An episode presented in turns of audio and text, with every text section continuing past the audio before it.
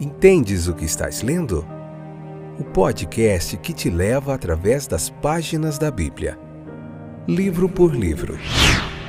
Capítulo por capítulo.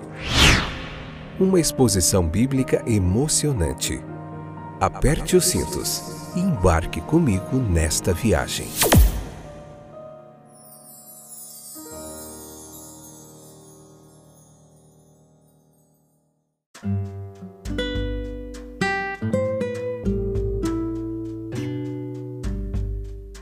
Olá, povo de Deus, tudo bem com vocês, meus queridos? Que alegria poder estar de volta para mais um excepcional, fantástico, especial episódio do podcast Entendes o que estás lendo. Hoje nós vamos encerrar o capítulo 20. Hoje é Lucas capítulo 20, a parte terceira, episódio número 338 nessa quarta temporada. Esse é o último episódio do capítulo 20. No próximo nós já estaremos no capítulo 21 e eu conto com a sua presença, a sua paciência e a sua audiência. Tudo bem? Eu sou o Fábio, eu tenho me dedicado há mais de 20 anos ao aprendizado, ao ensino da palavra de Deus. E eu estou aqui para compartilhar com você todo esse conhecimento teológico gratuitamente, tá bom? Então, enquanto eu ensino, eu aprendo. Enquanto eu aprendo, eu vou ensinando. É uma troca. Né? E um abraço aos nossos ouvintes aí de vários lugares do Brasil e do mundo que estão sempre nos ouvindo, vários estados, várias cidades, em mais de cinco continentes nós temos ouvintes aí que têm é, ouvido esse podcast, acompanhado os estudos e nós aguardamos o seu contato, a sua mensagem de como essa palavra tem chegado até você, de como tem abençoado a sua vida. Aí em vários streamers, né? No Deezer, no Apple, na Apple Podcast, no Amazon Music, no Google Podcast, no Spotify, no Anchor. Tá espalhado esse podcast por vários lugar, lugares. Então, se você gosta, se você ouve, se você tem aprendido, compartilhe faça parte desse trabalho e espalhe a mensagem do reino de Deus, tá bom? Então vamos lá? Vamos aprender mais um pouquinho hoje sobre a humildade, a grandeza de Jesus Cristo. Que interessante! Leia o capítulo 20, não esqueça de fazer isso em paz, com coração calmo, em silêncio e oração, e depois vem para cá ouvir a nossa pregação expositiva. O versículo 40 nós vemos que como esses homens tiveram medo de fazer perguntas a Jesus, eles ficaram temerosos. Outros não se esquivaram dele, nem temeram pedir-lhe coisas.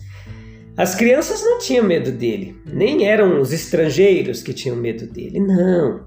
Aqueles que não eram de Israel, nem eram as mulheres que o serviam, que o conheciam, nem os inquiridores ou os perguntadores sinceros dentre o povo, perguntadores, é, questionadores genuínos. Foram apenas os homens que buscaram a sua derrubada, porque temiam a sua exposição foram apenas aqueles que se encolheram diante do seu olhar perscrutador e de suas palavras que diziam a verdade, que não ousaram se aproximar dele e fazer perguntas a ele. Nenhum homem, por mais ignorante que seja, por mais jovem que seja, nenhuma criança precisou recuar do Senhor de amor, de pedir-lhe o que precisasse dele. São apenas os falsos que têm medo da verdade. Jesus suportou longamente os questionamentos de seus inimigos, mas havia chegado a hora de perguntar algo a eles. Nós podemos muito bem suportar os inimigos de Cristo, mas chega uma hora em que nós temos que enfrentá-los com convicção e é nessa ocasião aqui do texto que o nosso Senhor ele colocou os seus ouvintes em uma dificuldade da qual ele não se ofereceu para livrá-los. A sua função profética era iluminar, libertar e aliviar, mas aqui está uma ocasião em que ele serviu melhor aos homens, colocando-os em uma dificuldade da qual eles não encontraram escapatória. Esses fariseus imaginavam que sabiam tudo sobre as Escrituras, que podiam ser conhecidos. Eles eram instruídos, mas eram imprudentes. Eles tinham uma grande familiaridade verbal, uma boa retórica, literal, com seus livros sagrados, mas tinham perdido o significado mais profundo da verdadeira religiosidade. Eles não haviam perguntado com humildade, inteligência e reverência suficiente. Quanto mais há em nosso Novo Testamento do que já encontramos. Que profundidade de sabedoria, meus queridos, existe nas palavras de Cristo. Que esclarecimento nas cartas dos apóstolos. Embora possamos não ter perdido o nosso caminho tão gravemente como os escribas o fizeram, ainda assim pode haver muito da verdade divina que ainda não descobrimos que a investigação paciente do texto, devota, revelará a nós. A humildade e a grandeza de Jesus Cristo é uma dessas verdades que está ali como um tesouro.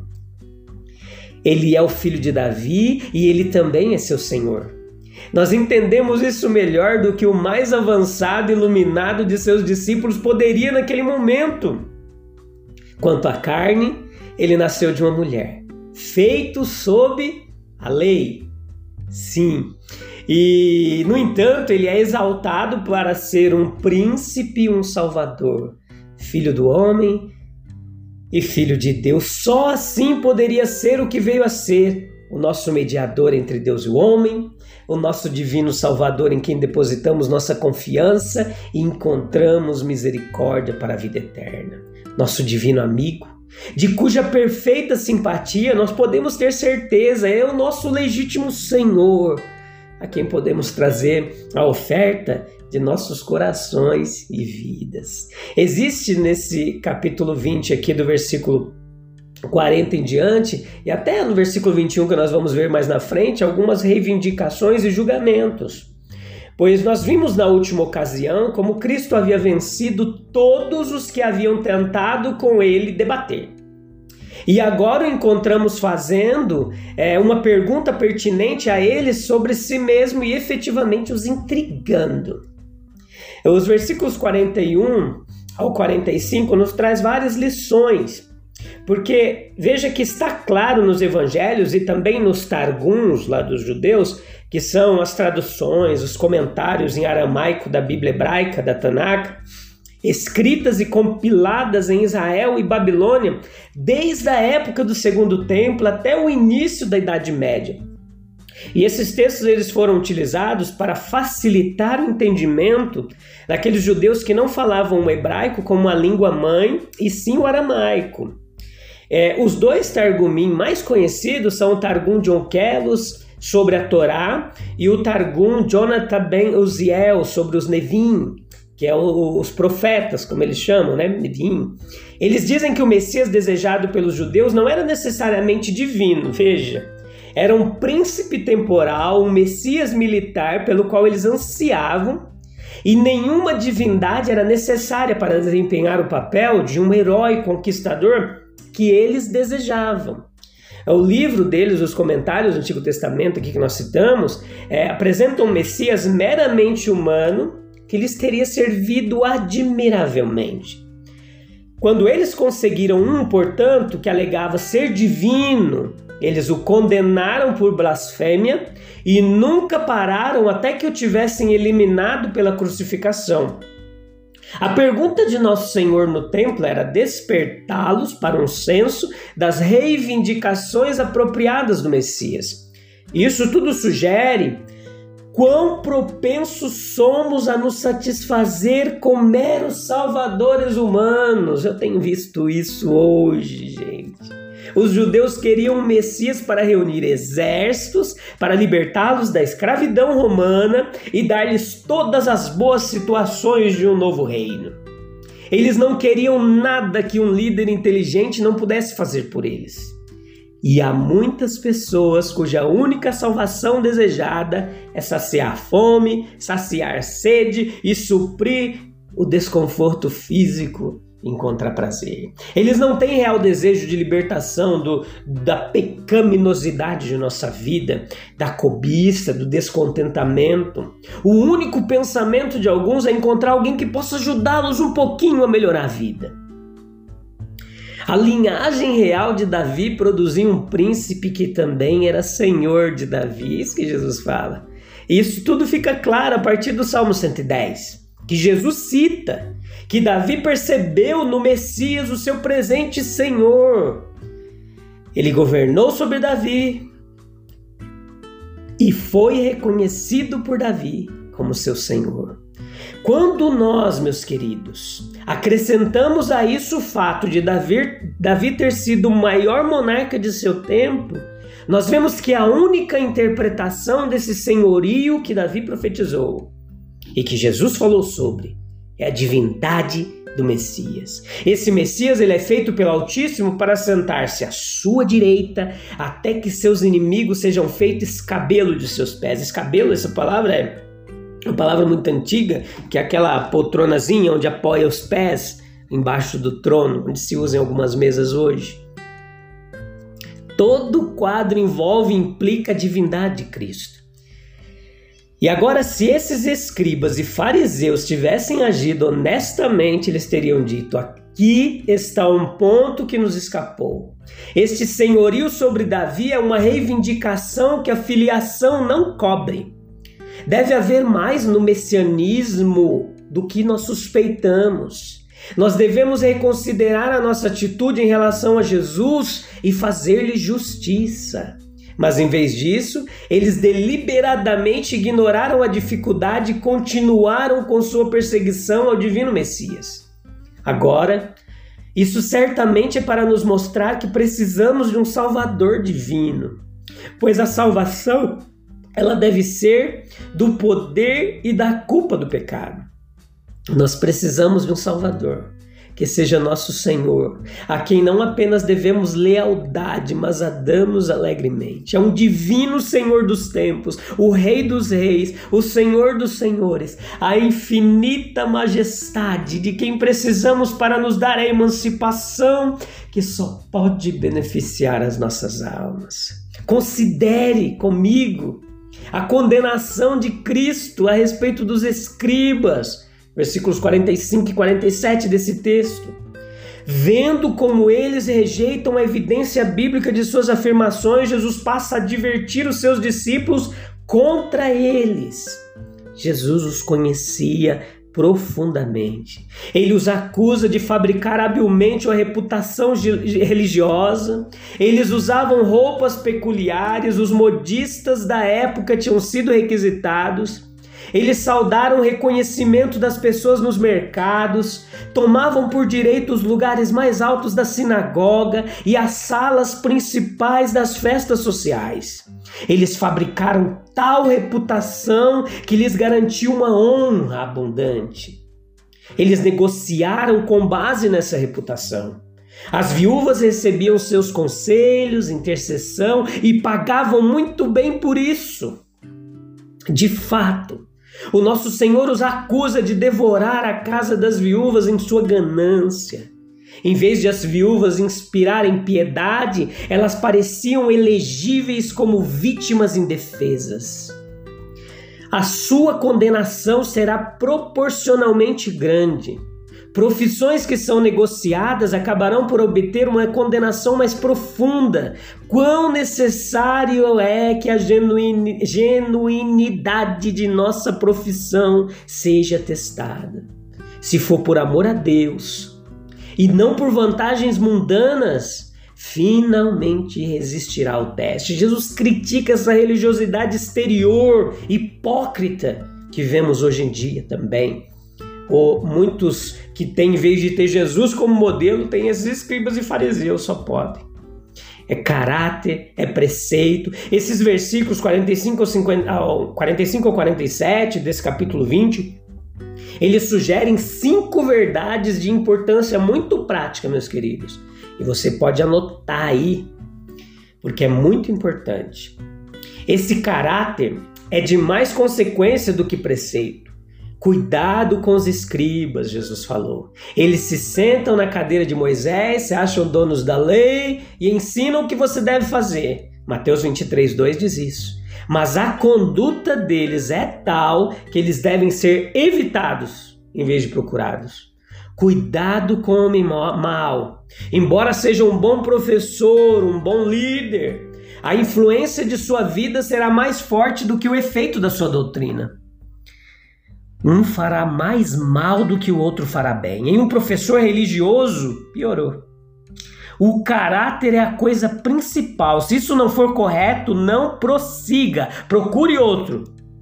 Alguém que você possa respeitar, alguém que o eleve pela pureza de seu coração e pela beleza de seu comportamento.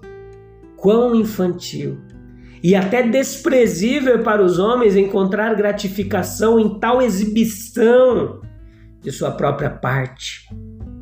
Afundar em tal vaidade é totalmente indigno de um homem que teme a Deus e que professa encontrar sua esperança e sua herança nele e em seu serviço.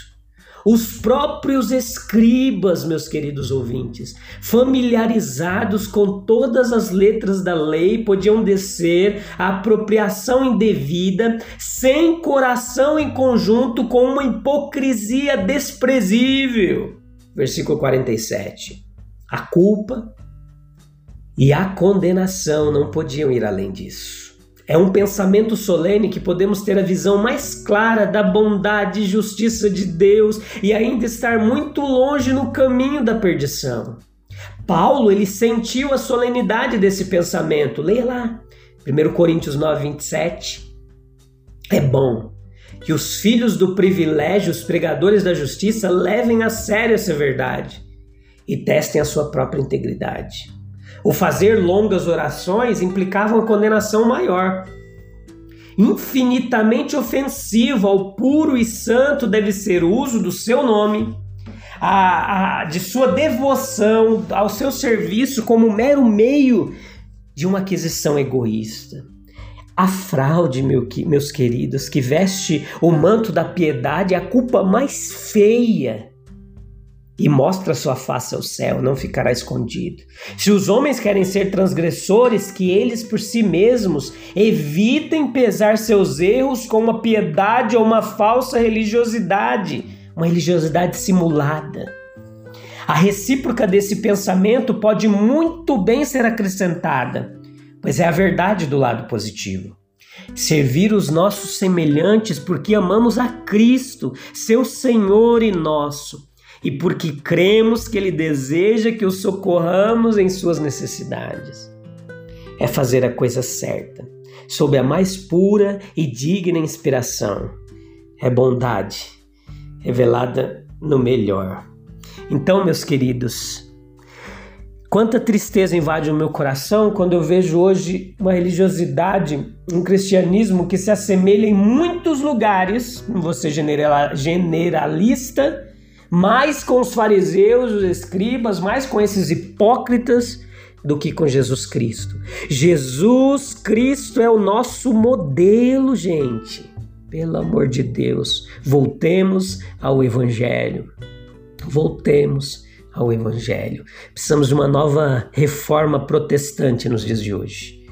E precisamos muito voltar a ler a Bíblia, estudar a Bíblia e aprender a verdade bíblica, porque tem muita bobeira sendo falada por aí e nós estamos se distanciando da palavra de Deus e pregando achismos e muitas outras coisas. Mas a gente vai voltar a falar sobre isso, tá bom? Deus abençoe a sua vida, tenha um excelente dia. Eu te encontro no próximo episódio para a gente ver o capítulo 21 do livro de Lucas, tá bom? Deus abençoe, escute os episódios anteriores e os que virão, que tem muita coisa, muito tesouro aí para você cavar e, e se enriquecer com a palavra de Deus. Até breve. Tchau, tchau.